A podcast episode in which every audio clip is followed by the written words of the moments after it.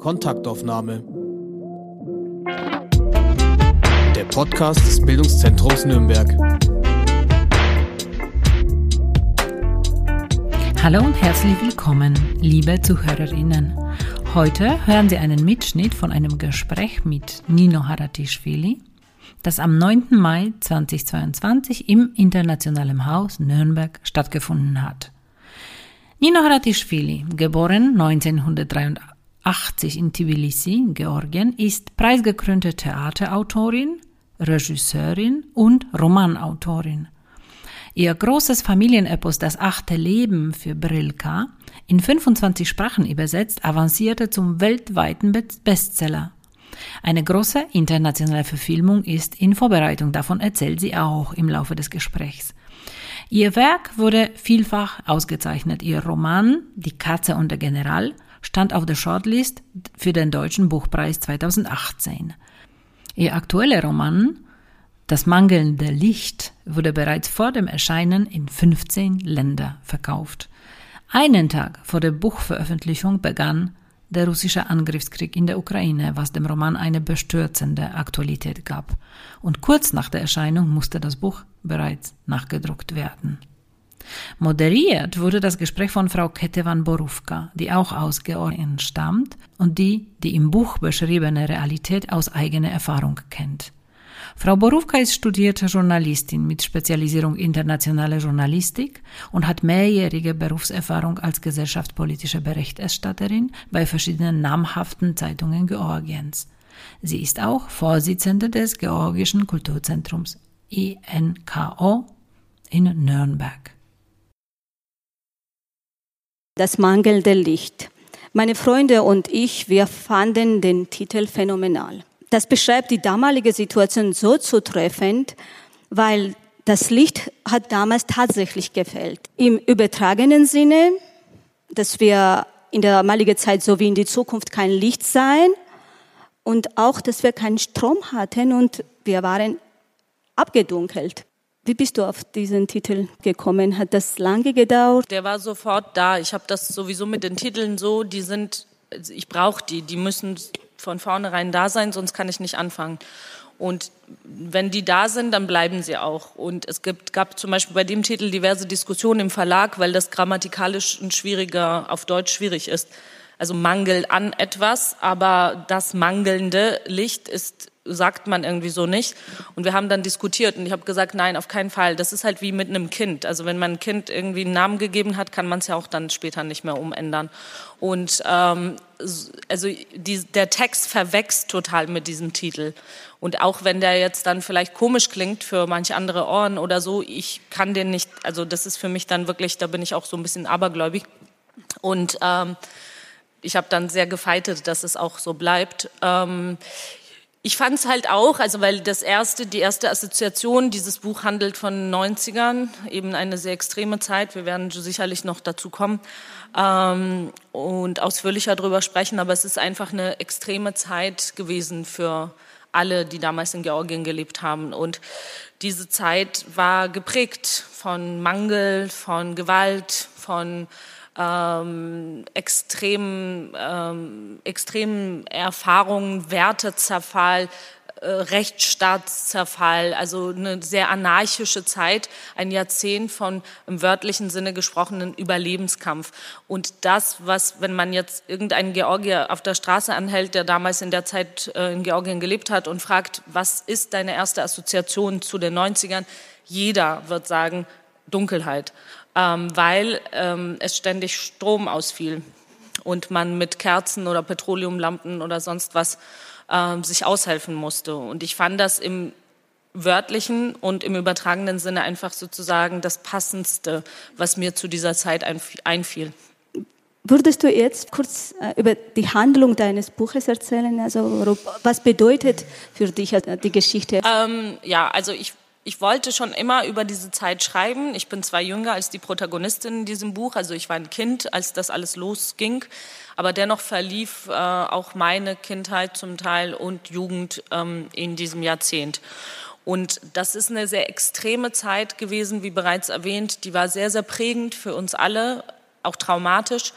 Und ähm, trotzdem aber auch eine Zeit nicht nur voller Mängel und Brutalität und Gewalt, sondern eben auch von sehr starkem Zusammenhalt, habe ich so das Gefühl. Also Menschen haben sich auch gegenseitig sehr geholfen und sehr unterstützt und ähm, ja, mussten, musste man quasi auch. Das heißt, diese Zeit, der, das ging los mit der Unabhängigkeitsbestrebung, äh, dann ging es weiter mit äh, Unabhängigkeit, dann diese sehr blutige Ablösung von Russland äh, mit niedergeschlagenen Demonstrationen und Militäreinmarsch und Sperrstunden. Dann ging es weiter mit der äh, mit äh, Sezessionskriegen in Abkhazien, so Südossetien. Dann ging es weiter mit irgendwie Wirtschaftskrise, äh, also komplette Arbeitslosigkeit, soziale irrsinnig große Probleme, ähm, Perspektivlosigkeit, dann Korruption natürlich und dann halt Machtkämpfe innerhalb ähm, Georgiens.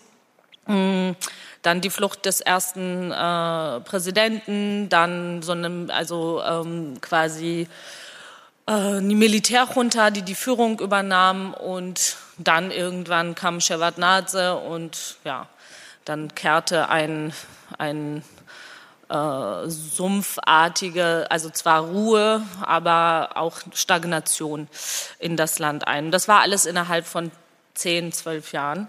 Und ähm, die war sehr, sehr prägend. Und ich habe auch erst in Deutschland so richtig realisiert, was genau diese Zeit eigentlich so bedeutet und wie anders meine Jugend ist als die meiner Freunde, die hier aufgewachsen sind. Und dass wir zum Teil, also wir Georgier, diese Zeit auch eigentlich nicht so wirklich aufgearbeitet haben und dass man halt äh, seitdem auch immer so weiter, weiter und ständig mit irgendwelchen Problemen zugangen ist, aber dass diese Zeit eben doch auch sehr ähm, ja sehr wichtig ist, äh, um bestimmte Fehler auch zu verstehen. Und ähm, dann bin ich halt irgendwie mal wieder da so hin zurückgekehrt. Und damals, als ich das achte Leben schrieb, war ursprünglich auch die Idee, mich auf 80er und 90er zu konzentrieren. Aber da war es so, dass ich das Gefühl hatte, okay, ähm, also Georgien kennen sowieso die wenigsten. Dann wusste ich, das ist erst irgendwie für einen westlichen oder einen deutschen Leser. Ich schreibe auf Deutsch. Ähm, ich wusste dann, okay, die Leute wissen irgendwie so wenig darüber. Und es war wie und es ist auch wie ein Abschluss einer Ära oder einer ähm, Dekade. Und ich habe gedacht, nee man muss ein bisschen früher anfangen, um Sachen zu verstehen. Und dann bin ich in die Zeit immer weiter zurück und dann weitete sich das über ein ganzes Jahrhundert aus. Und dann viele Jahre später, nämlich jetzt, hatte ich das Gefühl, okay, ich habe das aufgearbeitet, also die ganze Vorgeschichte und jetzt kann ich mich ausschließlich auf dieses Jahrzehnt konzentrieren. Das habe ich dann auch getan.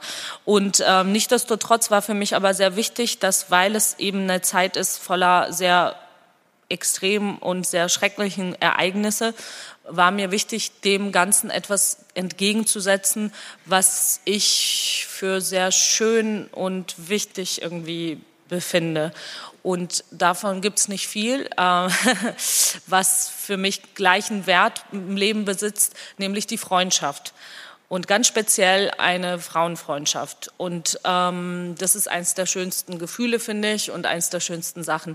Und so gesehen ganz vereinfacht gesagt, ist es ein Buch über Freundschaft. Es, ist, es handelt von vier Freundinnen, die in Kindheit, ähm, die sind alle Nachbarinnen beziehungsweise gehen zusammen zur Schule, ähm, die sich in der frühen Kindheit kennenlernen und dann durch dick und dünn gehen und leider genötigt sind in ihrer Adoleszenz, also wo es so losgeht mit Schule fertig und eigentlich noch Teenager, beginnt einfach dieses äh, schreckliche Jahrzehnt und die müssen schlagartig erwachsen werden und durch sehr, sehr, also sehr, sehr, sehr viele, sehr brutale auch Herausforderungen meistern. Und diese Freundschaft erstreckt sich eben über äh, mehrere Jahrzehnte, wobei ähm, äh, die wird am Ende dann auch ähm, zerbrechen. Ähm, und ähm, es gibt noch eine Rahmenhandlung, also das, das vielleicht so kurz zur Struktur noch äh, abschließend. Ähm, das Buch ähm, ist sozusagen auf, wird auf zwei Zeitebenen erzählt. Die eine Zeitebene ist die Gegenwart 2019 in Brüssel auf einer Ausstellung, weil einer dieser Freundinnen, ähm, die zu dem Zeitpunkt dieser Ausstellung nicht mehr lebt, das darf ich jetzt auch verraten, weil es gleich auf der ersten Seite des Buches steht, ähm, sie lebt nicht mehr und sie ist aber eine sehr bekannte Fotografin geworden, auch Kriegsfotografin und es findet eine sehr, sehr große Retrospektive statt. Und diese drei Freundinnen, die sich dann schon ziemlich viele Jahre nicht mehr gesehen haben, eine lebt in Deutschland, eine in den USA, eine in Georgien, kommen alle nach Brüssel, um sich diese Ausstellung anzusehen. Und jedes Kapitel beginnt mit einem Foto quasi. Sie sind zum Teil Beobachter und Betrachter und zugleich aber auch Objekte dieser Ausstellung, weil sie auf sehr vielen diesen Fotos selbst abgebildet sind. Und diese Fotos werden quasi zu einer zwanghaften ähm, Erinnerungstour de force. Also sie sind diesen Erinnerungen ausgeliefert und müssen halt zurückkehren und nach und nach wird eben alle diese ganze Geschichte erzählt, wie sie sich begegnen, ähm, wie, wie, was sie für ein Leben gelebt haben und so weiter. Und, ähm, und zum Gleich, zugleich sind die aber auch ähm, herausgefordert, sich miteinander zu konfrontieren. Das ist so grob die Struktur. Und das ganze Buch wird erzählt von einer dieser Freundinnen, die heißt Keto. Und ähm, sie erzählt eigentlich die ganze Geschichte. Oh Gott, jetzt habe ich voll lange geredet. Wie begegnest du deine Buchheldinnen? Wie findest du diese Charaktere? Äh, kanntest du sie? Ähm, also du hast ja auch da gleich am Anfang ist auch Widmung an Sandro, Leila und Tatuli. Sind die auch Protagonistin ähm, oder? Nee, ich habe das äh, meiner engsten Freundin gewidmet, folgerichtig. Und die zwei Menschen, denen die dazu auch noch also denen das auch gewidmet ist, die leben nicht mehr und die sind Vertreter eben dieser Generation, die das nicht mehr geschafft hat aus diesem Jahrzehnt in die Gegenwart.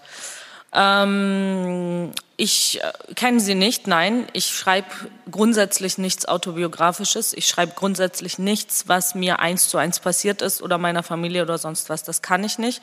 Das interessiert mich auch nicht, weil ähm, für mich wird, werden Dinge erst über Distanz zur Literatur. Wenn ich eins zu eins etwas aufschreibe, ist das wie Tagebuch und ich habe nie Tagebuch geführt. Ich finde es irgendwie langweilig. Ich bin eh 24 Stunden ich und ich finde es ähm, viel spannender beim Schreiben jemand anderer zu sein, als die ganze Zeit mich noch mit mir selbst zu beschäftigen.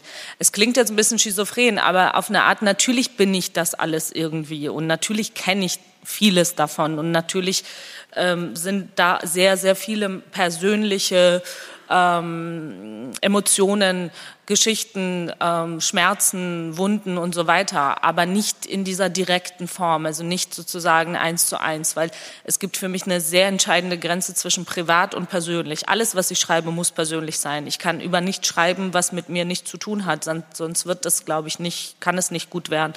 Und trotzdem brauche ich aber diese Distanz, also ich brauche Abstand. Und ich muss zur Seite, also quasi eine komplett andere Perspektive einnehmen und da um, um das Ganze eben zu Literatur zu machen. Ähm, es, ich kann es immer nicht sagen. Also ich glaube zum Teil, es ist halt viel genau Fantasie, dann ist ganz viel für mich auch Beobachtungsgabe. Es ist wie so eine Collage, wie die Figuren sich im Kopf zusammensetzen. Und es ist ja auch nicht so ein Prozess, wo so man geht ins Bett und wacht ein, am nächsten Tag auf und dann sind plötzlich alle Protagonisten irgendwie da, sondern es, äh, man geht ja damit so schwanger umher über Monate, manchmal auch Jahre. Also Dinge, es ist wie so ein äh, Puzzle, das sich nach und nach im eigenen Kopf erst zusammensetzt. Und ganz viele Dinge sind auch intuitiv. Also wenn ich anfange, ist das so, dass ich erst, ich brauche erstmal ein, ein Gerüst, nenne ich das immer. Ich muss ungefähr wissen, okay, das ist mein Thema, äh, das interessiert mich, das sind meine Fragen, daran arbeite ich mich ab. Ähm, und ich muss den Weg kennen von A nach Z. Also diese ganze, ähm, das Grobe muss ich irgendwie vom inneren Auge haben. Sonst geht man irgendwie verloren.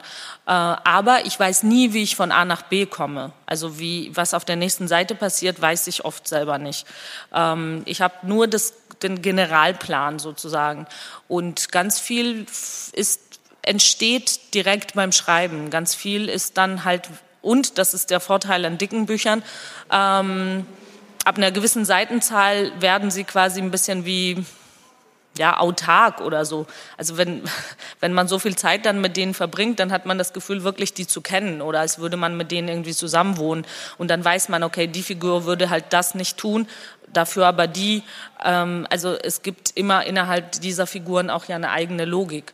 Und das ist äh, manchmal ein sehr befreiender und sehr schöner Prozess, manchmal ist das auch quälend, weil manchmal weiß man auch irgendwie nicht, wie man das lösen soll oder wie man eben von A nach B kommt.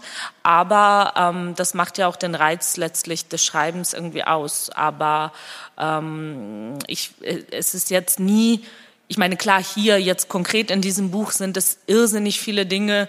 Das sind, glaube ich, nicht in dem Sinne meine, aber wie kollektive Erinnerungen. Also was du ja auch gesagt hast, ich glaube, sehr viele Leute werden da sehr viele Dinge wiedererkennen, weil es war ja etwas, was alle betroffen hat und letztlich mit allen zu tun hatte. Also nicht nur jetzt mit mir oder meinen Freunden oder meiner Familie, sondern alle waren betroffen, unabhängig vom sozialen Stand, Rang, äh, Alter und so weiter. Und ich glaube, dadurch ist das in dem Fall auch für mich nicht schwer gewesen, auf diese kollektive Erinnerung zuzugreifen.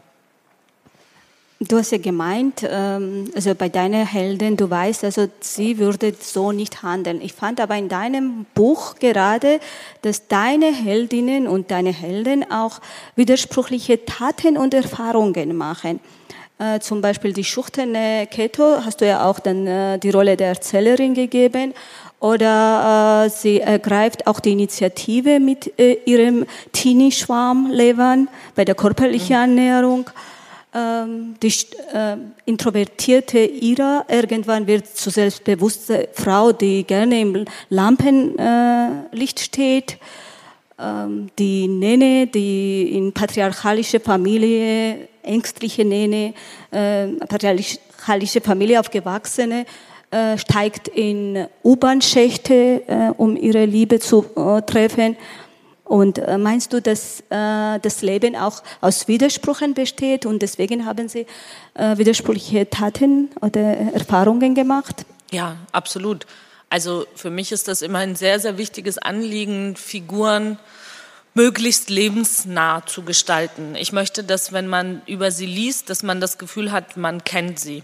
Ähm, ich möchte, dass sie aus Fleisch und Blut sind und aus Fleisch und Blut bedeutet in dem Fall für mich, Menschen sind widersprüchlich. Wir sind alle voller Widersprüche. Und es gibt nie, also auch sogar irgendwelche, sage ich jetzt mal, klassische Bösewichte oder so. Ähm, auch hier gibt's unsympathische Menschen. Ähm, und zum Beispiel, was weiß ich, als ich äh, im achten Leben gibt's halt auch historische, ähm, also Massenmörder wie Bedia zum Beispiel oder Stalin. Und sogar da muss ich einen Zugang finden, ob ich will oder nicht, sind das Menschen. Es gibt, es sind keine Monster, sondern es, auch die sind Menschen. Das heißt, in irgendeiner Form muss ich die greifen um sie greifbar zu machen. Und da gibt's unterschiedliche Herangehensweisen. Und das Wichtigste ist erstmal nicht werten, also was ich im Leben immer tun würde, oder wir neigen alle dazu, das zu tun, aber als Autorin darf ich das nicht. Das heißt, ich darf nicht meine persönliche Haltung, wenn ich jemanden sympathisch oder unsympathisch finde, das darf nicht äh, durchschimmern. Und ähm, die müssen also mit ihren Handlungen, mit ihren Taten, mit ihren Worten für sich selber sprechen können. Das ist mir sehr wichtig.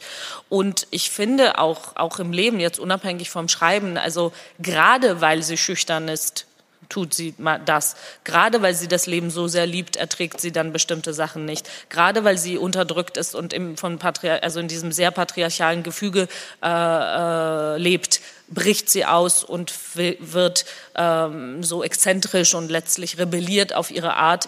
Äh, also das steht oft äh, miteinander im äh, sozusagen, also diese Widersprüche sind bedingen sich auch oder ähm, entstehen durch bestimmte ähm, Vorgeschichten. Also alles ist miteinander verknüpft. Und mir ist es eben sehr wichtig, auch diese Frauen, ähm, also so unterschiedlich sie auch sind, äh, mir war es auch sehr wichtig, sie auch nicht nur, ach ja, das ist die gute und das ist jetzt irgendwie die ätzende, sondern so, also in, in dieser Gesamtheit zu zeigen. Und der Gesamtheit bedeutet eben auch, äh, manchmal sind sie auch ätzend und manchmal nerven sie und manchmal tun sie unlogische Sachen und manchmal ähm, ja, benehmen sie sich nicht korrekt. Aber ich finde, so, solange man über Menschen schreibt oder über Menschen redet, ähm, ist das unmöglich. Also ich finde dieses Schwarz-Weiße un unglaublich langweilig und ich empfinde das im Leben auch ähm,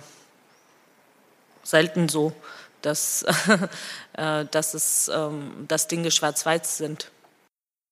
In den nachfolgenden circa zehn Minuten liest Nino Hratischvili aus ihrem letzten Buch und danach kehren wir zurück zum Gespräch und sie antwortet auch auf die Publikumsfragen. Ja, ich fange erst noch in der heilen Welt an. Ähm, da ist noch alles intakt. Wir sind Ende 80er und Ketto beschreibt sozusagen den Hof, ähm, aus dem sie alle stammen, in dem die drei von den Vieren auch leben. Als ich auf die Welt kam und in die schattige und stets feuchte Wohnung in der Rebengasse 12 gebracht wurde, die zwischen der langen Engelstraße und dem Tonetti-Platz lag, wohnten die ranghohen KP-Funktionäre bereits in anderen Vierteln und die einst prachtvollen Sololaki-Villen waren vom Staat umfunktioniert worden. Die Bewohner lebten nun in den sogenannten Tbilisser Höfen. Plötzlich höre ich die monotone, beruhigende Stimme meines Vaters in meinem Kopf. Da wegen der allgemeinen Wohnungsknappheit viele Familien in diesen Höfen hausten und sich das Leben immer mehr nach draußen verlagerte, ging es hier sehr laut zu. Und weil es die Zeit der italienischen neorealistischen Filme war, brachte man diesen Lärm schnell mit Italien in Verbindung. So wurden aus den Tbilisser Höfen die italienischen Höfe. Ich sehe diese Höfe vor mir. Ich wandere durch die kopfsteingepflasterten Straßen und biege in die Rebengasse ein, wo mein Leben seinen Anfang nimmt. Dieses Viertel ersetzte mir damals die ganze Welt. Hier laufe ich in meiner Vorstellung umher, entlang dem Botanischen Garten, der Kreuzvaterkirche und der Engelstraße, in der unsere Schule lag. Zu den oberen Hängen des Mtazminda, mit der Zahnradbahn, zum Fernsehturm und zum Vergnügungspark. Durch die vielen verwunschenen Gassen und Holztreppen inmitten von Reben, die die Balkone überwucherten, und die kleinen verwinkelten Straßen, über den imposanten Leninplatz zum Rathaus, zwischen lästigen Tratstanden und den ewig ihre Kammers Autos waschenden Männern, zwischen flatternder Wäsche und kleinen Brunnen. An diesen Orten fanden all meine Tragödien und Komödien statt. Dort tastete ich mich ins Leben hinein, dort erlebte ich auch den Zusammenbruch einer Welt, ungläubig, mit weit aufgerissenen Augen und mit Todesangst in den Lungen. Ich sehe unseren viereckigen Hof vor mir, die zwei gegenüberliegenden Häuser, dazwischen ein winziger umzäunter Garten, dazu rechter Hand das kleine zweistöckige Steinhäuschen auf Stelzen, das später dazugebaut wurde und weniger bunt und schön, wie auf Hühnerbeinen etwas verloren herumstand, als wäre es einem russischen Märchen entsprungen. Anders als bei den tschechoslowakischen oder österreichischen Pawlatschenhäusern hatte man bei uns nicht nur über die Straße und das Treppenhaus mit seinen schiefen Holztreppen Zugang zu den Wohnungen, sondern auch vom Hof aus über die krummen Holzstiegen und Wendeltreppen. Die einzelnen Wohnparteien waren durch einen hölzernen Laubengang miteinander verbunden. Während unser Haus dreistöckig und mit den schnörkeligsten Laubengängen versehen war, war das gegenüberliegende Backsteinhaus erst um die Jahrhundertwende gebaut worden und der solideste Bau im Hof. Mit Efeu bewachsen, zweistöckig, davor Metallbalkone mit blumigen Verzierungen. Das eigentliche Leben der drei Hausgemeinschaften fand entweder in den Laubengängen oder im Hof statt. Dort wurde Backgammon oder Domino gespielt, Dort wurden Rezepte ausgetauscht. Dort lagerten die Einmachgläser der Hausfrauen und das abgelegte Spielzeug der Kinder. Dort wurden Kräuter gegen Mehl getauscht, Krankheiten besprochen und Ehekrisen ausgetragen. Dort wurden Liebschaften entlarvt. Fast alle der hölzernen Wohnungstüren hatten Glasfenster, so dass allen Hofbewohnern klar war, dass jegliche Abschirmung von vornherein eine Illusion darstellte. Es gab immer einen an Schlafstörungen leidenden Nachbarn, der jedes Kommen und Gehen unabhängig von der Uhrzeit registrierte, dem jeder Streit zu Ohren kam und der jede leidenschaftliche Versöhnung zu kommentieren wusste. Der Hof war ein Organismus, in dem die einzelnen Wohnparteien die Organe bildeten, alle miteinander verbunden, alle notwendig, um den Körper am Laufen zu halten. Erst später kam mir der Verdacht, dass die Kommunisten bei der Wohnungsverteilung ihr Augenmerk darauf richteten, in diesem Mikrokosmos viele verschiedene Berufsgruppen anzusiedeln, die sich gegenseitig aushelfen konnten, damit dem Staat möglichst wenig Belästigung und Aufwand entstand. Wurde einer krank, wurde er hofintern versorgt. Brauchte jemand Strümpfe, die nur unter dem Ladentisch verkauft wurden, regelte man das auch untereinander. Wollte sich jemand gute Noten kaufen, um an der Universität studieren zu können, wurde das auch nachbarschaftlich geklärt. Der Hof war ein Staat im Staat. Ein auf den ersten Blick vorbildlich sozialistischer. Alle waren gleich, mit denselben Rechten ausgestattet, unabhängig von Ethnie und Geschlecht. Aber natürlich war auch das nur eine Scheinrealität. Im Grunde hatte jeder seinen Platz in diesem Konstrukt und jeder wusste über seine Privilegien Bescheid. Und so würde der armenische Schuster Artyom nicht einmal im Traum darauf kommen, seine Füller nach einer Georgierin aus einer Akademikerfamilie auszustrecken. Genauso wenig würde die Fabrikantenfamilie Datischwili die kurdische Familie von rechts gegenüber zu sich einladen. Sogar wir, die Kinder des Hofes der Rebengasse, hatten diese ungeschriebenen Gesetze verinnerlicht, ohne uns selbst dessen bewusst zu sein. Wir ahmten einfach die Erwachsenen nach, wobei die Tatsache, dass wir den kurdischen Tarik beim Verstecken und bei Himmel und Hölle mitspielen ließen, obwohl uns eingetrichtert wurde, dass er schmuddelig war, eine Lernschwäche hatte, seinen Schnodder aß und weggeworfene Kaugummis kaute, einzig und allein darin begründet lag, dass es sich gut anfühlte, jemanden wie ihn in unserer Nähe zu dulden. Denn auch das war eine Eigenheit unseres Hofes, unseres Viertels, ja, vielleicht sogar unserer Stadt. Wir wollten immer um jeden Preis gemocht oder geliebt werden. Und wir wussten, dass es sich gut machte, einen Schwächeren zu beschützen, in dieser Mehrvölkerstadt, die seit Jahrhunderten mit den anderen koexistierte. Schließlich waren wir doch die besten Gastgeber und die tolerantesten Nachbarn. Wir krümmten niemanden ein Haar und luden alle zu uns ein. Wir bewirteten sie und lachten ihnen ins Gesicht. Aber wenn sie wieder gingen, atmeten wir erleichtert auf und rümpften die Nase über ihre Tischmanieren oder ihre derbe Art. Die anderen waren immer ein wenig schlechter, ein wenig gröber, ein wenig dümmer und ein wenig benachteiligter als wir. Unsere Wohnung war meiner Großmutter väterlicherseits, die wir Babuda I nannten, nach der Rehabilitierung ihrer Familie überlassen worden. Sie hatte hohe Decken und feuchte Wände, schnörkelige Balkone zur Straßenseite und tropfende Wasserhähne, gegen die jeder Handwerker machtlos war. Hier wuchs mein Vater auf. Dorthin brachte auch meine Mutter, nachdem sie Moskau den Rücken gekehrt hatten. Dorthin brachte man auch meinen Bruder und fünf Jahre später mich, nachdem wir in einem kahlen Kreissaal irgendwo in Bahnhofsnähe das Licht der Welt erblickt hatten. Der Laubengang im zweiten Stock gehörte nicht nur unserer, sondern auch zur Wohnung von Nadja Alexandrowna, eine alleinstehende, kinderlose Witwe, von der wir uns nicht vorstellen konnten, dass sie jemals jung gewesen war. Und die den fatalen Fehler begangen hatte, sich während ihrer Studienzeit an der Moskauer Lomonossow-Universität in einen georgischen Gitarrenlehrer zu verlieben. Sie verlor ihren Kopf und ihren Verstand und reiste ihm in seine sagenumwobene Heimat nach, die von vielen ihrer dichtenden Landsleute besungen und bewundert worden war.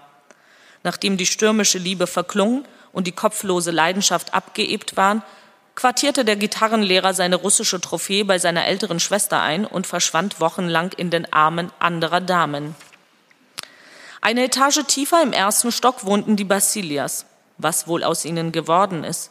Die voluminöse Nani, nebenberuflich Verkäuferin in einem städtischen Gastronom irgendwo auf der anderen Flussseite, hauptberuflich Schwarzmarkthändlerin und die gewiefteste Frau des ganzen Hofs. Ich erinnere mich an die bunten Kittel, die sie immer trug. Sie schaffte es wahrlich, mit allen und allem Handel zu treiben. Bat man sie um ein bisschen Salz, wollte sie im nächsten Augenblick ein halbes Kilo Reis als Gegenleistung. Sie konnte jeden dazu überreden, irgendetwas zu kaufen. Und vor allem die Frauen des Hofes waren ihr hörig, nahmen ihre Übellaunigkeit, ihre derbe Art geduldig hin. Denn gegen eine angemessene Bezahlung konnte sie alles auftreiben, was das Herz begehrte und was der sowjetische Staat nicht hergab. Von Kinokarten für eine geschlossene Filmvorführung bis hin zu tschechoslowakischer Unterwäsche. Von ihrem Mann Dadiel war meist nur der imposant behaarte Rücken zu sehen. Denn auch in seiner Freizeit war er unermüdlich in seinem Kammers-Auto zugange, der zum Groll aller Kinder in meinem Hof parkte und beim Spielen störte. Ihr einziger Sohn Besso hatte weder das Talent seines Vaters noch das seiner Mutter geerbt. Er war ein langsamer Zeitgenosse, träge, bewegungsfaul, der sich immer zum Schritt kratzte und schon als kleiner Junge eine ausgeprägte Neugier allem Sexuellen gegenüber zeigte. Das ganze Erdgeschoss gehörte den Datischwilis mit ihrer geräumigen Wohnung dieser nahezu unwirklich vorbildhaften Vorzeigefamilie, der man trotz ihrer übertriebenen Gastfreundschaft, ihrer Geselligkeit und den beeindruckenden Kochkünsten der Familienmutter im Hof mit großem Misstrauen begegnete. Die Ablehnung ging vor allem von den Vertretern der Intelligenzia des Hofes aus und war dem Beruf geschuldet, den der Familienvater ausübte. David, der Fabrikant, der immer nur der Zechavik genannt wurde, ein Wort, dessen Bedeutung ich erst viele Jahre später erfassen sollte, der sowjetische Inbegriff für staatliche Verdorbenheit und Korruption. Diese Menschen waren die Kapitalistenschweine der Sowjetära und jedem ehrbaren Menschen ein Dorn im Auge. Hinzu kam, dass diese Familie eine Spur zu perfekt schien. Und so war man unermüdlich darum bemüht, Fehler und Probleme dieser Musterfamilie aufzudecken. Anna, die Tochter, saß zwei Bänke vor mir und war die inoffizielle Prinzessin der Klasse. Eine Schönheit und die Klassenbeste über viele Jahre. Ihr Bruder Otto, der Prinz der Familie, war ein kleiner Sadist, wie ich ihn hasse, wie mich heute noch dieses Unbehagen befällt, wenn ich an ihn denke, dieser ewig Flüchtige, wie es sich wohl mit seiner Schuld leben lässt. Das Häuschen auf Stelzen rechter Hand, auch das war ein unausgesprochenes Gesetz, beherbergte die Absteiger und Außenseiter. Dieses Gesetz wurde erst durch den Einzug von Dina und ihrer Mutter auf den Kopf gestellt. Zuvor wohnten dort nur der armenische Schuster Artyom, der von Frau und Kindern wegen seiner übermäßigen Liebe zum Alkohol verlassen worden war, und die kurdische Familie, die ich als Kind namenlos glaubte, denn keiner nannte sie bei ihrem Vor- oder Familiennamen, sondern immer nur die Kurden. Mein Blick wandert weiter über das Bild unseres Hofes zur gegenüberliegenden Seite, zum roten Backsteinhaus. Die Wohnungen im Roten Haus waren stabiler, schöner, sicherer. Die Bewohner des Roten Hauses waren Urgesteine des Hofes und man zollte ihnen besonderen Respekt. Auch lebten dort nicht, wie bei uns gleich mehrere Familien auf einem Stockwerk, sondern insgesamt bloß zwei, oder besser gesagt eine Familie und Onkel Givi. Ein Name, der bei fast allen und vor allem älteren Hofbewohnerinnen grenzenlose Bewunderung auslöste, meist von einem bedauernden Kopfschütteln begleitet. Onkel Givi, ich muss lächeln. Ich lasse mir diesen Namen auf der Zunge zergehen, auf der sich in Sekundenschnelle der Geschmack meiner Kindheit ausbreitet. Das Aroma vom sahnigen Eis, vom Buchweizen, von Sauerdornbonbons und Estragon-Limonade. Onkel Givi schien schon immer in diesem Backsteinhaus gelebt zu haben, seit der Zarenzeit, vor allen Revolutionen und sogar vor den Bolschewiken. Im Sommer wie im Winter standen seine Fenster offen und klassische Musik drang aus seiner Wohnung. Er galt als Held des Zweiten Weltkriegs, dekoriert mit etlichen Tapferkeitsmedaillen. Bis nach Berlin sei er gekommen, General im Ruhestand und passionierter Pianist. Ein Autodidakt wurde meist ehrfürchtig hinzugefügt. Eine Wucht von einem Mann, so kategorisierten ihn meine Großmütter, und ich unterstellte den beiden, in diesen hochgewachsenen, hageren Mann mit den hängenden Schultern verliebt zu sein. Vor allem Ether, Babuda I, die pedantische und strengere meiner beiden Großmütter, bei der ich mir am allerwenigsten vorstellen konnte, dass sie zu irgendwelchen romantischen Gefühlen imstande war, wurde regelrecht schwach, sobald das Gespräch auf Onkel Givi kam. Und wer weiß, vielleicht hätte sie auch tatsächlich sein Herz erobern und mit ihm ununterbrochen über die Erhabenheit der Musik und der deutschen Sprache sprechen können, wäre da nicht ein Haken gewesen, ein unüberwindbares Hindernis, das es ihr unmöglich machte, eine ernsthafte Beziehung mit ihm in Erwägung zu ziehen. Onkel Givi war überzeugter Stalinist und hatte nicht einmal nach der Zerschlagung des Stalin-Kults dessen Porträt von der Wand abgehängt, unter das er immer eine Vase mit frischen Blumen stellte. Ja, dieser galante, kinderlose Witwer mit Veteranenrente und einem Fable für Bach und das Schachspiel verehrte den Massenmörder, der Ethas Leben ruiniert und ihre Zukunft zerstört hatte. Immer wenn die Dinge in den Augen von Onkel Givi in eine gefährlich falsche Richtung liefen, wurde der stählerne Mann herbeizitiert. Würde er nur sehen, welchen Abgrund das Ganze hinunterrollt, stöhnte er, wenn er morgens am offenen Fenster die Zeitung las oder den Nachrichten im Radio lauschte. Seine eiserne Hand und alles wäre wieder im Lot. Die Ausrufe hinderten die meisten betagten Damen des Viertels nicht daran, von seinen feinen Manieren und seinem adretten Kleidungsstil zu schwärmen. Auch sprachen sie alle mit offensichtlicher Rührung von seiner grenzenlosen, herzerschmetternden Liebe zu seiner leider, leider zu früh verstorbenen Frau.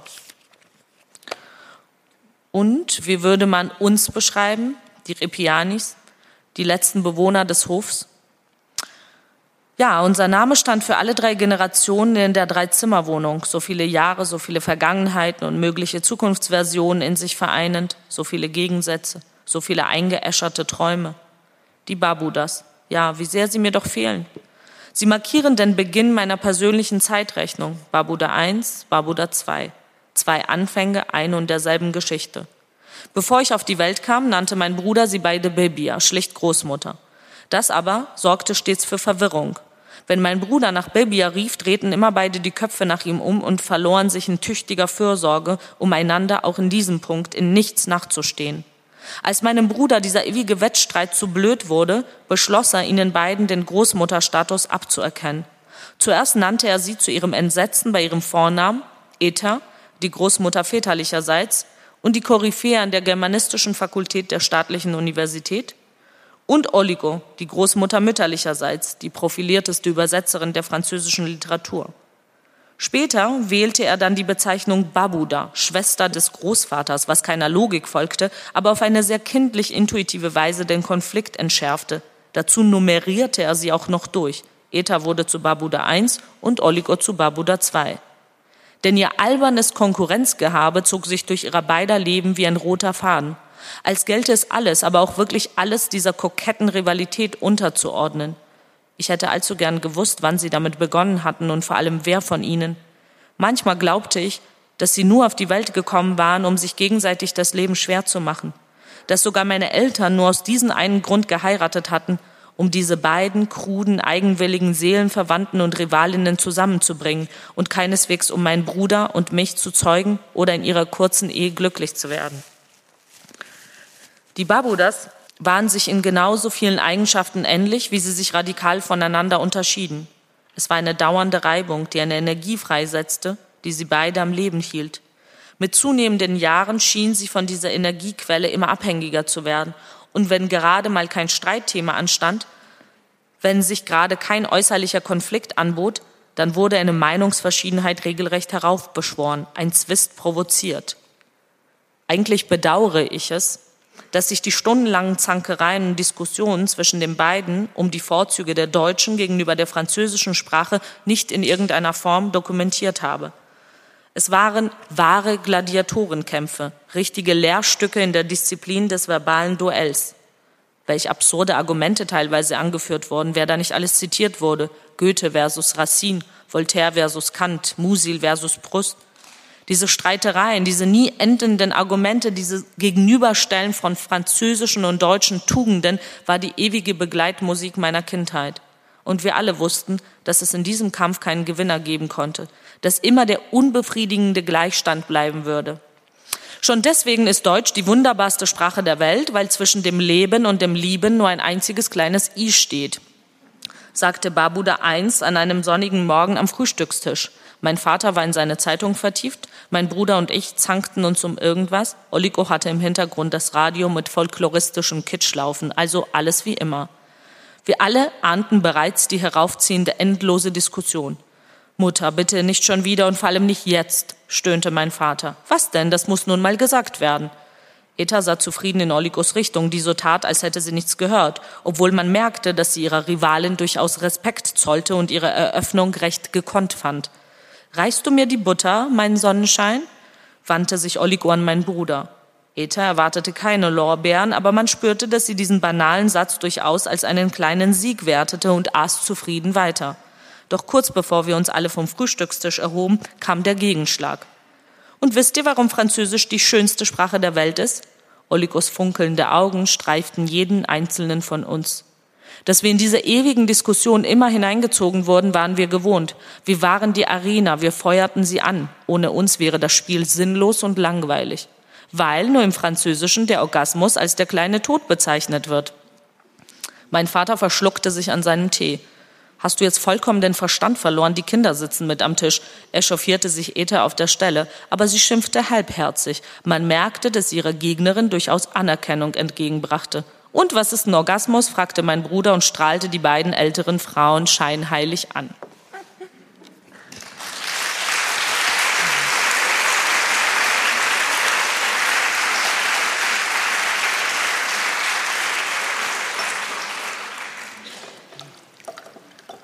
In dem Buch ist auch das zentrale Thema äh, der Bürgerkrieg.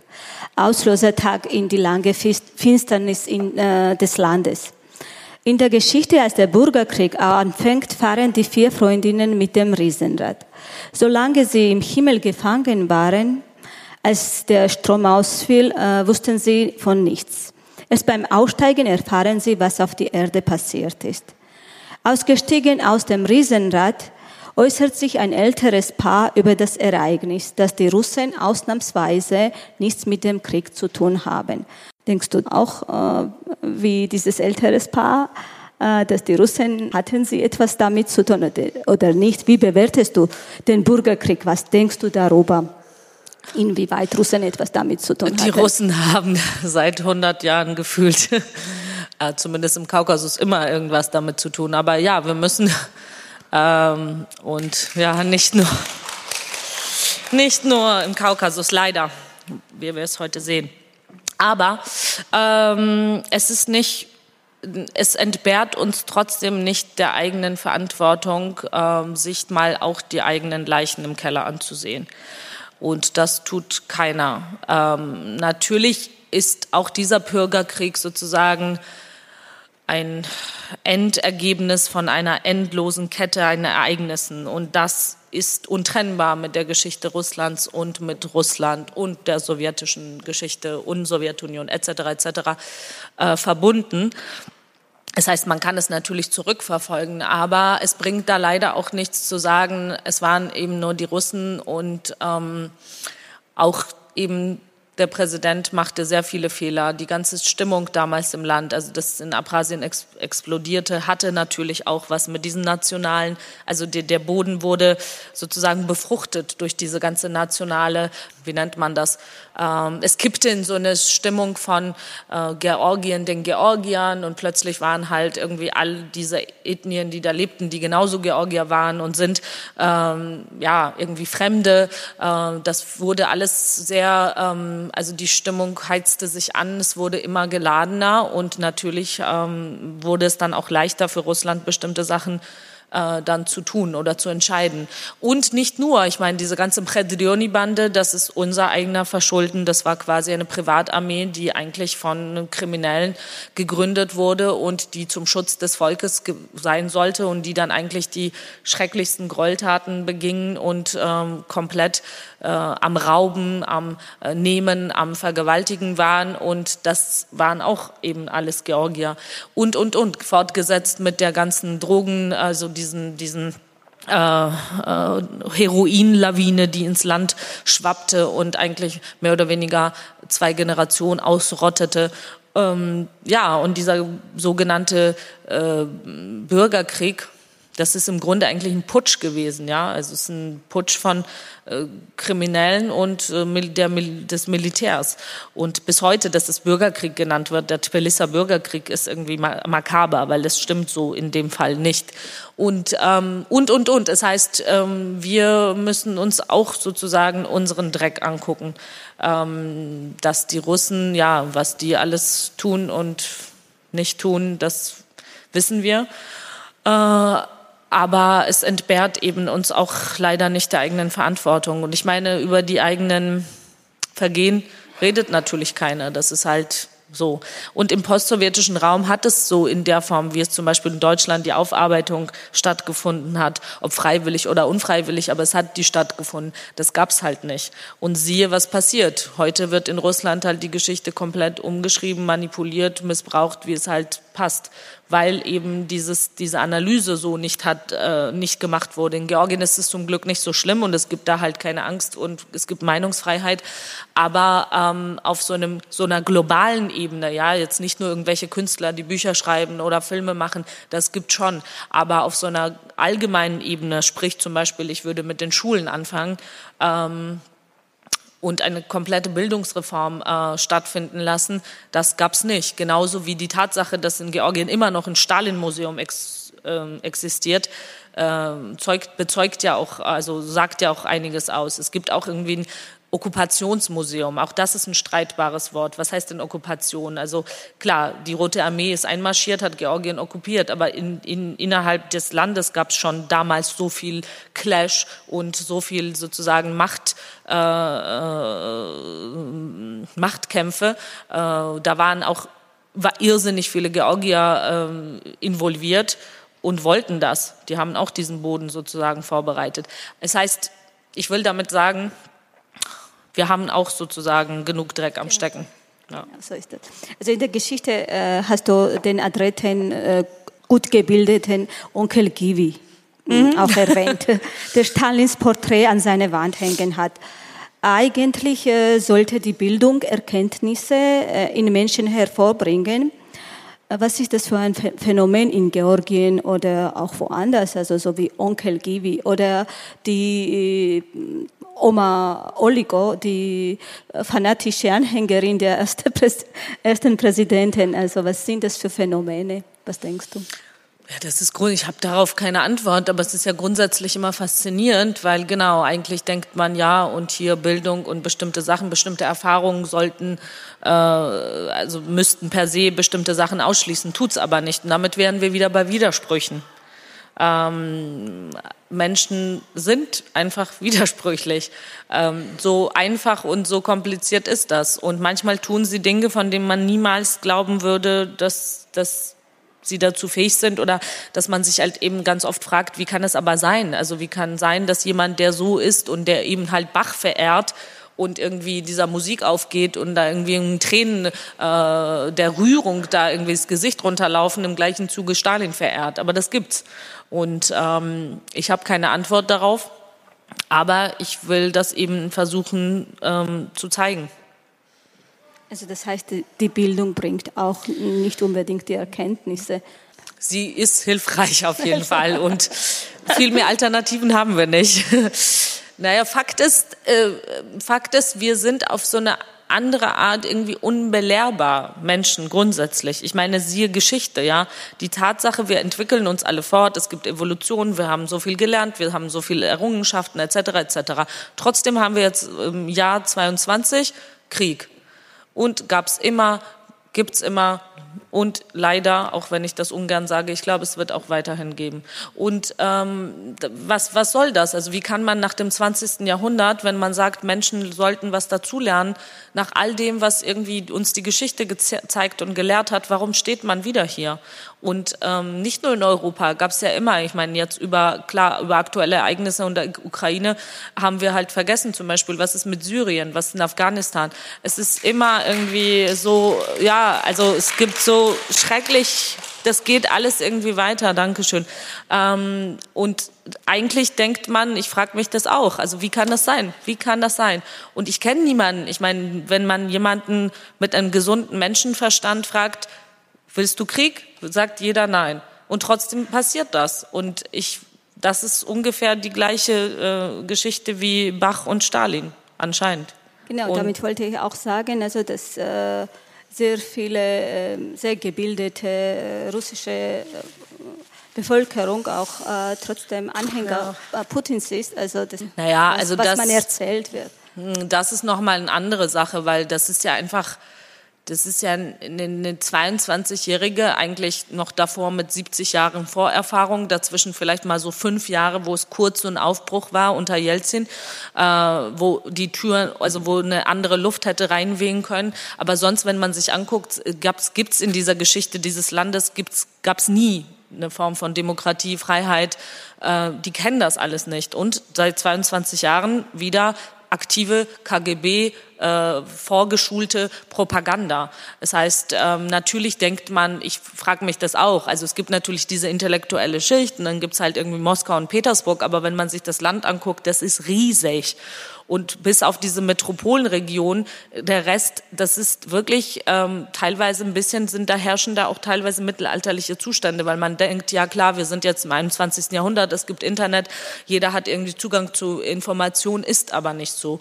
Und ähm, was das eben über Jahre mit einem macht und wenn man es halt nicht ganz anders kennt, ähm, das können wir uns wahrscheinlich auch schwer vorstellen. Ich weiß es nicht. Ich finde es auch erstaunlich und man versteht das nicht, aber es ist einfach so. Und ich und ich glaube, was man auch nicht unterschätzen darf, ist natürlich diese permanente Angst. Ich meine, der Zeitraum ist jetzt eh verpasst. Also jetzt, jetzt werden die nicht rausgehen auf die Straße, weil jetzt, das würde bedeuten, die, ja, sterben. Es sei denn, es würden jetzt 44 Millionen rausgehen und nicht irgendwie anderthalb. Aber 22 Jahre, mh, hm, warum das nicht erfolgt ist, nicht passiert ist, darauf habe ich keine Antwort. Und diese Angst ist halt, ich glaube, die ist omnipräsent und die, die zersetzt einen echt das Hirn und die macht was mit einem. Ich war für mein vorheriges Buch, äh, bin ich nach Tschetschenien gereist und da habe ich gesehen, was die russischen Befreier machen und was das heißt äh, sozusagen zu, von Russland kolonisiert zu werden. Dieses Land existiert quasi nicht mehr. Es gibt's einfach nicht. Äh, die Le es ist eine permanent, es ist, alles ist fake. Es ist fake, weil ähm, es ist Fassade, es, es sieht alles aus, also es, es gibt kein altes Gebäude mehr, alles ist zerbombt, alles ist zerschossen. Da sind nur irgendwie äh, ja wie so wie so Kulissen sieht das aus und alle leben in dieser Angst weil äh, nach außen hin gibt's eine Wahrheit, nämlich Russen, Russen sind die Befreier und intern hassen die Leute die natürlich. Die haben ihr, ihr Land ausgelöscht, ihre Identität zerstört, ihre Kinder, ihre Männer. Es gibt niemanden, der nicht von diesen Kriegen betroffen wäre. Und man bedenke, dieser zweite Tschetschenienkrieg, der, der, den hier irgendwie auch nicht so wirklich äh, so vernommen wurde, ging zehn Jahre. Zehn. Und das ist, dieses Land ist mini, mini, mini. Das ist noch viel kleiner als Georgien. Wie die das geschafft haben, ist mir ein Rätsel. Auf jeden Fall, die, die leben diese Wahrheit von irgendwie nach außen hin, ja, die Befreier. Und intern, also das heißt, eine ganze Generation wächst mit Traumata auf. Und nach außen hin müssen sie aber irgendwie Putin lobpreisen ähm, und müssen dem tatsächlich alle, die im Staatsdienst sind, müssen irgendwie so Happy Birthday singen. Und ähm, ja ähm, an Putins Geburtstag. Und das ist schrecklich, also es ist wirklich erschreckend, weil ich habe zum Beispiel äh, da ich war im Geschichtsmuseum und der letzte Krieg im tschetschenischen Geschichtsmuseum, der äh, Erwähnung findet, ist ähm, der Zweite Weltkrieg.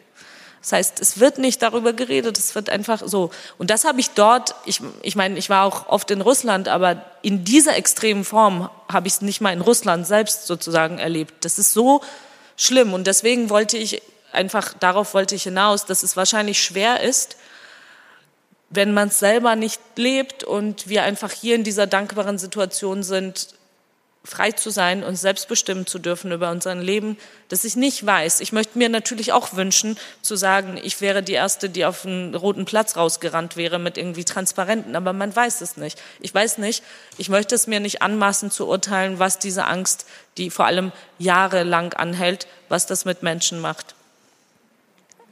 Noch eine Frage, wenn wir das haben.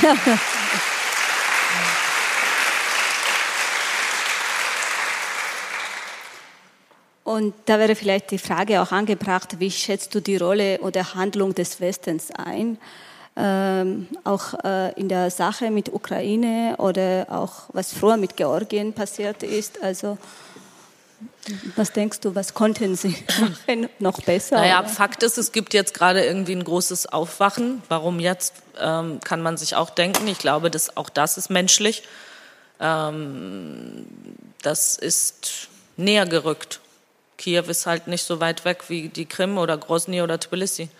Das heißt, plötzlich ist man einfach mit einer Realität konfrontiert und dann kommt noch hinzu, das war diesmal einfach so augenscheinlich, da hätte man das nicht mehr irgendwie uminterpretieren können. Der sagt Donbass und Lugansk und marschiert auf Kiew mit Panzern. Das heißt, da, das ist dann halt, da, das kann man dann nicht mehr irgendwie als was auch immer Mission äh, verstehen. Ähm, und ich glaube, äh, Fakt ist, es, es passiert ja irgendwie was. Warum? Ja, ich glaube, das hat was damit zu tun, dass Leute einfach Angst bekommen haben, dass es einfach einem auf die Pelle rückt und deswegen gibt's halt dieses, dieses große Aufwachen. Theoretisch ja, natürlich, man hätte das alles auch früher sehen können. Das gibt's ja alles schon einfach die ganze Zeit. Angefangen schon mit Beslan, ja, damals irgendwie 2003 oder 2004 war das, wo die tschetschenischen Terroristen die Schule gestürmt haben. Und er hat 350 Kinder, eigene Kinder wohl bemerkt, zum Abschluss freigegeben. Und das habe ich damals, ich war Studentin, ich weiß noch, dass ich so unter Schock stand aufgrund der westlichen Reaktion, weil klar, es waren alles so schrecklich, schrecklich. Aber ich habe mir dann überlegt, was wäre das, wenn das in Deutschland oder in Frankreich passieren würde? Würde doch voll die Revolution aus. Also das, äh, wie ja, tut uns leid und irgendwie weiter geht's. Und ähm, naja, ich glaube, auch das ist halt so, wir können nicht immer, wir müssen, wir verdrängen auch ganz schön viel. Ich verdränge ja auch, was in Afghanistan passiert. Das heißt, wir, es ist auch irgendwie dann so, dass man in seinem kleinen Kosmos bleibt und gefangen bleibt und man kann ja auch nicht immer alles sozusagen äh, mitfühlen, miterleben, miterleiden. Aber jetzt ist halt so ein Punkt angekommen, glaube ich, wo es wie so alle betrifft. Und ich, ja, also keine Ahnung. Es, äh, man kann sehr ich hab, bin da auch kein Experte natürlich. Ich weiß nicht, was man ähm, zusätzlich noch tun kann. Ich persönlich bin einfach, eine Freundin hat von mir das gesagt und jetzt wiederhole ich das irgendwie ständig. Sie meinte, auch so ein 90er-Kind, ja, du, ähm, du könntest doch so Volkshochschulkurse anbieten. Ich so, ja, worin? Ja, wir könnten doch einfach irgendwie in Deutschland diese Kurse anbieten, wie man ohne russischen Gas und Strom überlebt. Also grundsätzlich ohne komplett Gas und Strom. Und dann meinte sie, ja, wir haben es doch geschafft. Und ähm, darüber könnte man tatsächlich mal nachdenken. Also jetzt unabhängig vom Hochschulkurs. Ähm, ja, ganz ehrlich, also lieber echt ein paar Atomkraftwerke aktivieren als Kinder sterben lassen. Also das ist aber halt meine ganz persönliche Meinung. Das ist natürlich auf einer so einer globalen Ebene sind Riesenprozesse, aber ich finde, je, je weniger ähm, je weniger diese Wirtschaftsabhängigkeit besteht mit diesem Land, je mehr Druck entsteht, desto besser, weil äh, ja, viel mehr Alternativen gibt es, glaube ich, nicht. Es folgten dann äh, Publikumsfragen, die leider aus technischen Gründen nicht immer sehr gut äh, aufgenommen werden konnten. Ähm, mich würde interessieren, wie lange Sie brauchen, um so ein Buch mit 800 oder 1000 Seiten zu schreiben. Äh, äh, drei Jahre für das konkret mit Unterbrechungen, also immer wieder mit Pausen machen müssen. ähm, ja. Sie haben gesagt, dass Sie sich an Fragen abarbeiten im Laufe des Romans. Welche Art von Fragen sind es? Ähm, auch sehr unterschiedlich, individuell. Also Fragen ist jetzt so ein also keine Ahnung, zum Beispiel jetzt bei dem Buch davor war es ganz zentral, weil es aus einem realen Ereignis, also auch weil, wo es um diesen Tschetschenienkrieg ging, wo ich ganz konkret äh, mich um ein ähm, reales Ereignis konzentriert habe und mir wie so ein Leitmotiv dauernd die Frage gestellt habe, warum machen Menschen also zwei gleiche Menschen und geraten in eine identische, extreme, schreckliche Situation. Nehmen wir mal an Krieg. Einer wird zu einem Unmenschen und tut unglaubliche Sachen und der andere bleibt ein Mensch, obwohl ähnlicher Background, ähnliche Erfahrungen und so weiter. Auch eine Frage, auf die es keine klare Antwort gibt und geben kann, aber das war etwas, was mich einfach immer wieder beschäftigt hat und da bin ich immer wieder sozusagen rein. Bei dem konkreten Buch war das, was hat uns damals alle so ja, was hat uns alle zu diesen Waffen greifen lassen und so viele Grundsätze über Bord werfen lassen? Was hat uns so gewaltvoll gemacht, so verzweifelt, so ähm, warum, warum waren, wurden plötzlich Menschen mit einem aus total äh, Bildungsbürgertumsverhältnissen zu Kriminellen. Wie konnte das passieren? Wie, wie, wie ist plötzlich so von heute auf morgen das ganze Land wahnsinnig geworden, gefühlt. Und ähm, manchmal sind es aber auch einfach Themen, an denen ich mich abarbeite. Ähm, Gerade habe ich schreibe ich ein äh, Stück und da geht es um Liebe.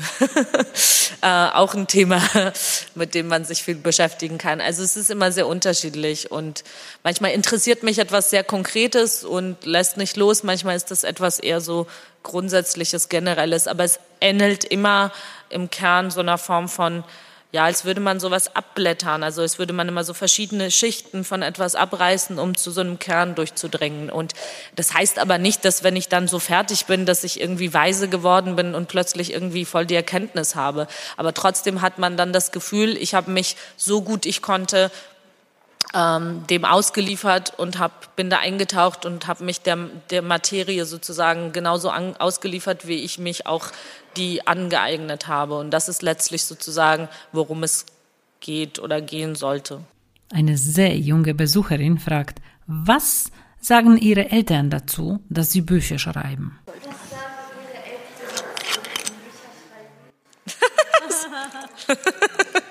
Weiß ich nicht. Meine Mutter sagt, ja, ja, toll, dass du das jetzt gemacht hast, aber kannst du bitte jetzt einkaufen gehen? Genau, oder was weiß ich, warum hast du das und das nicht ähm, aufgeräumt? Meine Mutter ist sehr dezent mit äh, Lobeshymnen und ich finde es aber auch gut. Hält sich zurück. Aber ähm, sie sagt dann auch, also wenn, wenn sie was schön findet oder so, das merke ich dann auch. Sie muss mir nicht irgendwie einen Vortrag halten, aber ich spüre das, dass sie dann gerührt ist oder in irgendeiner Form, äh, ja, ähm, dass es irgendwie sehr emotional äh, erfüllt. Ähm, ja. Es folgt die Frage, ob sie sich vorstellen könnte, etwas über die Gegenwart zu schreiben, ohne die Aufarbeitung der georgischen Geschichte. Mm, das ist eine spannende Frage. Also grundsätzlich schreibe ich nicht immer über Georgien. Also ich nehme mir das nicht vor. Ich habe auch Bücher, wo es nicht um Georgien geht oder eben Stücke und so weiter. Es ist jetzt nicht für mich sozusagen eine Mission. Ich arbeite die Geschichte Georgiens auf. Ähm, ich ja, will ich tatsächlich jetzt nicht irgendwie konkret eine Gegenwart Georgiens, aber auf jeden Fall ein bisschen nähere also näher an unserer Gegenwart dran. Mein Problem ist immer, wie bereits erwähnt, ich brauche Abstand. Wenn etwas zu nah an mir ran ist, ich habe keine, nicht sozusagen einen Blick, der scharf genug wäre, um Dinge in der Komplexität zu erfassen.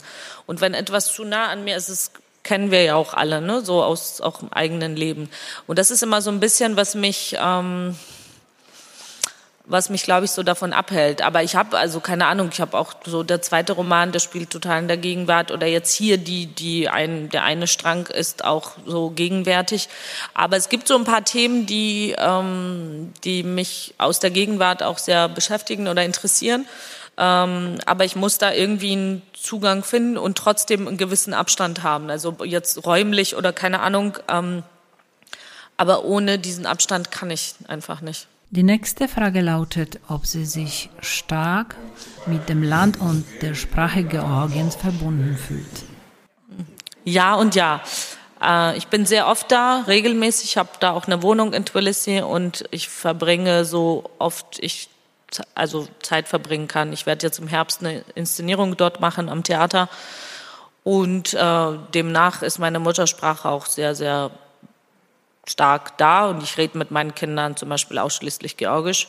Und ähm, ja, also ich bin sehr, sehr viel im Austausch, auch mit Freunden und Familie und so weiter. Also sehr präsent, verfolge auch immer alles. Und ähm, meine Bücher werden dort auch gelesen, ja. Also das ist noch nicht, das wird jetzt gerade übersetzt. Die letzten zwei sind sozusagen noch nicht erschienen.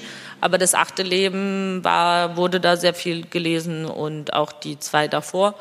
Ähm, ja.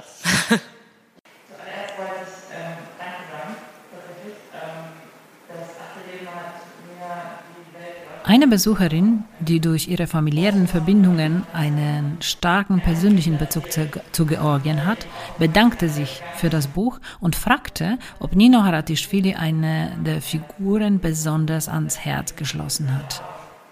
Ähm, das Buch hat viele mir bewegt.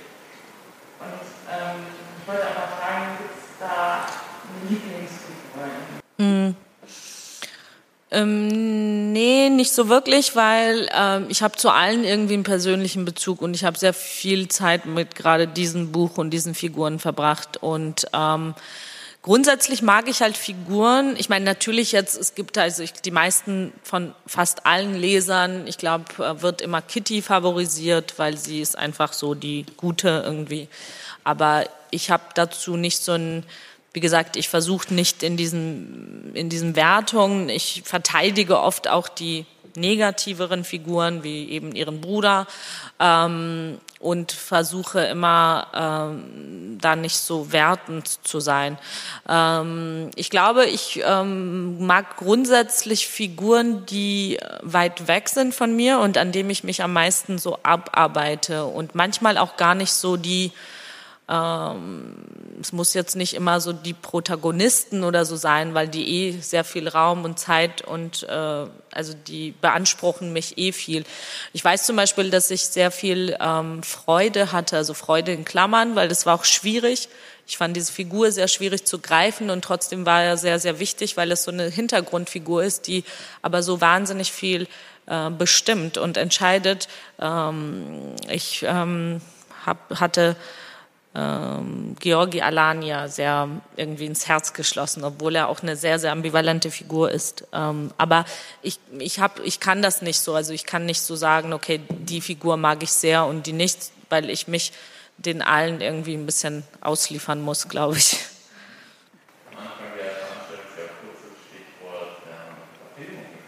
Die nächste Frage galt der geplanten Verfilmung und der Überlegung, wie kann ein Buch von 1000 Seiten in eine, sagen wir, 90-minütige Verfilmung reinpassen? Ähm, das wird kein Film, es wird eine Serie. äh, wie ich dazu stehe, ähm, ich finde es aufregend, ich finde es total spannend, ich liebe Film. Ähm,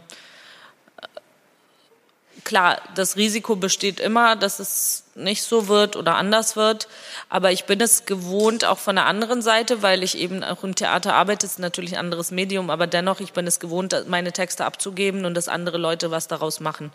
Und ich erwarte dann auch nicht, also zum Beispiel das Buch ist ja auch äh, in der Theateradaptation in, in, im Thalia Theater in Hamburg auf die Bühne gekommen oder eben auch das achte Leben. Und ich gehe da nicht mit der Erwartung rein, es muss jetzt genauso sein wie das Buch, weil es ist mir klar, es ist ein anderes Medium, das kann es das gar nicht gewährleisten, sonst müssten wir 30 Stunden im Theater sitzen oder was weiß ich, äh, wie lange im Kino, ja. Und ähm, daher versuche ich offen zu sein und ähm, das ist, wird jetzt noch eine Weile dauern. Also es ist jetzt so eine Vorbereitungsphase und Film und Serie ist ja sowieso, es dauert alles immer ewig. Und ich bin sehr neugierig. Also ich möchte halt so ein bisschen reinschnuppern. Ähm, aber im Grunde äh, gebe ich das natürlich aus der Hand und lass mich überraschen. Es ist immer mit Risiko verbunden, aber wer nicht riskiert, trinkt kein Champagner und ich denke jetzt mal, dass es sich irgendwie, ähm, ähm, das kann auch toll werden, kann auch spannend werden. Also es gibt manchmal auch im Theater, ähm, ich habe schon mal so Stückinszenierungen von mir gehabt, wo ich dachte, oh krass, das steckte auch drin. Also das hätte ich jetzt so gar nicht gemeint, hatte ich gar nicht gemeint gehabt oder habe es gar nicht so gesehen. Aber es ist ja irgendwie total gut, dass, dass man auch das rausholen kann. Also so kann es auch sein. Ähm, ich lasse mich überraschen und bin neugierig und freue mich, dass es irgendwie irgendwann mal so sein wird, hoffentlich. Also ja. Die nächste Frage knüpfte an das Thema der Theaterumsetzung an und erzählte über eine Aufführung in Bamberg, in der eine Figur, Ida, komplett fehlte. Ich habe die Aufführung da nicht gesehen, leider. Ich kenne die Hamburger Aufführung und da gab's Ida. Also wie gesagt, es, es, gibt immer ein Risiko bei solchen Verfilmungen oder ähm, Theateraufführungen, dass etwas zu kurz kommt, etwas wegfällt. Also in Hamburg zum Beispiel gab's dann halt die ganze Londoner, ähm, also die Exilzeit von Kitty nicht mehr. Und das hat was mit ähm, Kapazitäten zu tun, also wirklich schlichtweg so, welche Geschichten bekommen mehr Raum, welche, also wenn es jetzt irgendwie ein 200-Seiten-Roman ist, kann man eventuell vielleicht alles einpacken. Aber bei so einer Fülle, es hat wirklich was mit auch, also jetzt die Hamburger Aufführung ging fast fünf Stunden. Und ähm, ja, trotzdem, ähm, trotzdem sind alle geblieben und das war irgendwie echt äh, toll, klar mit Pausen. Ähm, und die Arbeit habe ich trotzdem sehr, sehr geliebt. Also es war natürlich, wie gesagt, fehlten bestimmte Sachen und ähm, das ist immer eine Entscheidung des Künstlers der oder der Künstlerin, die das machen ich habe da nicht immer sozusagen Zugang und ich werde auch nicht jetzt bei so allen Sachen gefragt. Ich glaube, es gibt halt irgendwie diese Fassung vom Taliertheater, die wird dann halt sozusagen wie nachgespielt. Jetzt gerade gab es das in, ähm, glaube vorgestern hatte es in Essen Premiere und ähm, äh, man muss immer, also ich glaube, die paar Figuren fallen tatsächlich ähm, der, der Zeitfrage zum Opfer, leider, ja. Aber dann war es so. Wenn es ihnen gefällt hat, dann wird es auch so gewesen sein, weil ich finde, da, da, hat man ja auch irgendwie das Recht, was zu vermissen oder dass irgendwie dann bestimmte Sachen, das Risiko ist eben dann groß, dass natürlich bestimmte Sachen nicht mehr aufgehen. Das, so wollte ich sagen, ja. Danke. Ja. So.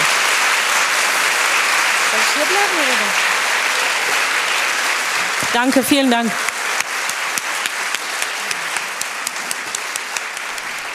Vielen Dank fürs Zuhören.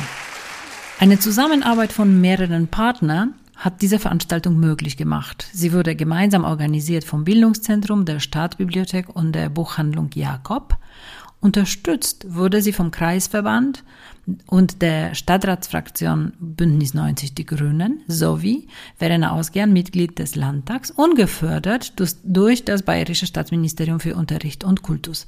Danke an das Amt für internationale Beziehungen der Stadt Nürnberg für die kurzfristige Unterstützung mit dem Veranstaltungsraum, in dem wir Platz für fast 200 BesucherInnen fanden. Mein Name ist Grajena Wanat und ich bedanke mich nochmal fürs Zuhören und ich habe noch eine Kleinigkeit für Sie, für euch, wie es sich bei jedem echten Superstar gehört. Da kommt auch nach dem Beifall noch eine kleine Zugabe. Und so in, auch in diesem Fall. Ich habe noch einen kleinen Ausschnitt aus dem Gespräch, den ich aufgrund der kurzfristigen Mikrofonstörung rausgeschnitten habe. Und trotzdem fand ich das so interessant, dass ich hier am Ende das noch platziere. In einer etwas schlechteren Tonqualität, dafür aber erfahren Sie aus diesem Ausschnitt, was würde sich Nino Haratischvili eintätowieren lassen, wenn sie ein Tattoo hätte? Von mir aber jetzt Tschüss und bis zum nächsten Mal. Was denkst du, was ist dein Erfolgsrezept? Oha, das müssten wir die Leute fragen, äh, die Leser. Ich weiß nicht, also was ich oft so als Feedback bekomme, ist, dass es halt irgendwie ähm, sehr stark um Emotionen geht und dass Menschen irgendwie berührt werden, also dass, die, dass das irgendwie emotional was mit denen macht. Und ich gestehe und gebe es auch zu, das ist auch meine Absicht. Ich wünsche es mir auch. Ich habe ähm, gerade so in Deutschland und ich habe ähm, Theaterregie studiert und war sehr lange auch oder bin auch immer noch, ich liebe Theater und bin da auch zum Teil immer noch zu Hause. Und ich habe sehr, sehr lange mir immer irgendwie anhören müssen, ähm, ob es jetzt beim Schreiben oder eben beim Inszenieren, dass es immer alles zu emotional sei und ich solle ein bisschen ironischer werden und ein bisschen mehr mich mit ähm, ja, irgendwie Sarkasmus auseinandersetzen und so weiter. Und ich habe das die ersten Jahre immer irgendwie nicht verstanden und habe immer gedacht, okay, ich bin total falsch, ich bin auch total falsch für dieses Land, äh, weil ich habe gedacht, naja, das ist doch ein Kompliment, aber er meint es als Kritik. Also ähm, für mich sind, das will ich in der Kunst. Ich will auch als Leserin oder Zuschauerin berührt werden. Und ich habe dann irgendwann kapiert, dass es halt natürlich mit der deutschen Geschichte zu tun hat, dass man halt irgendwie vor diesen großen Gefühlen oder vor Pathos in dem Sinne ähm, total zurückschreckt. Und Pathos ist halt einfach ähm, ein Begriff, zu dem ich total stehe. Und hätte ich ein Tattoo, würde ich mir das hier eintätowieren lassen. weil das total irgendwie äh, etwas ist, wohinter ich total stehe. Also sprich, ähm, im ursprünglichen Sinne heißt das Erleben oder Leidenschaft. Das ist ein Begriff, griechischer Begriff. Und dass es so missbraucht worden ist, dafür kann dieser Begriff nichts. Und ich glaube, ich habe sehr lange mich da an dem abgearbeitet, weil ich habe immer gedacht, naja, aber das sind halt immer irgendwie die Leute, die entweder selber Kunst machen oder die sich als, also die sogenannte Intellektuellen, ähm, die sich halt damit schwer tun, weil im Grunde, ich habe nie im Theater einen Zuschauer gesehen, der gesagt hätte, bitte berühre mich nicht oder mach nichts mit mir emotional. Und so geht's, glaube ich, auch mit den Lesern. Also wer, will, wer würde denn einem sagen, nee, erzähl mir keine Geschichte und bitte mach nichts emotional mit mir. Ich möchte nur intellektuell herausgefordert werden. Und ähm, das eine schließt das andere nicht aus. Und das war immer irgendwie so ein Problem. Und ich habe mich de, de, damit sehr viel beschäftigt und habe immer ganz viel hinterfragt. Und am Ende habe ich dann doch das gemacht, ähm, wohinter ich total stehe oder stehen will. Weil ich glaube, es funktioniert nicht. Also anders funktioniert es einfach nicht. Egal wie sehr ich mir vornehme und egal wie viele tolle Autoren ich großartig finde, wenn ich sage, ich möchte jetzt aber schreiben wie er oder sie, das wird scheitern. Ich kann ja nur sowieso das machen, was wirklich mich was angeht, was ich muss erst zulassen, dass es was mit mir macht, emotional, und erst dann ist das, was ich teile, auch ehrlich und aufrichtig. Und davon bin ich überzeugt und ich glaube, das mache ich einfach. Oder ich versuche es. Es glückt nicht immer, aber ähm, Das ist zumindest sozusagen, ich glaube, meine Art zu schreiben oder mein, ähm, mein Zugang dazu.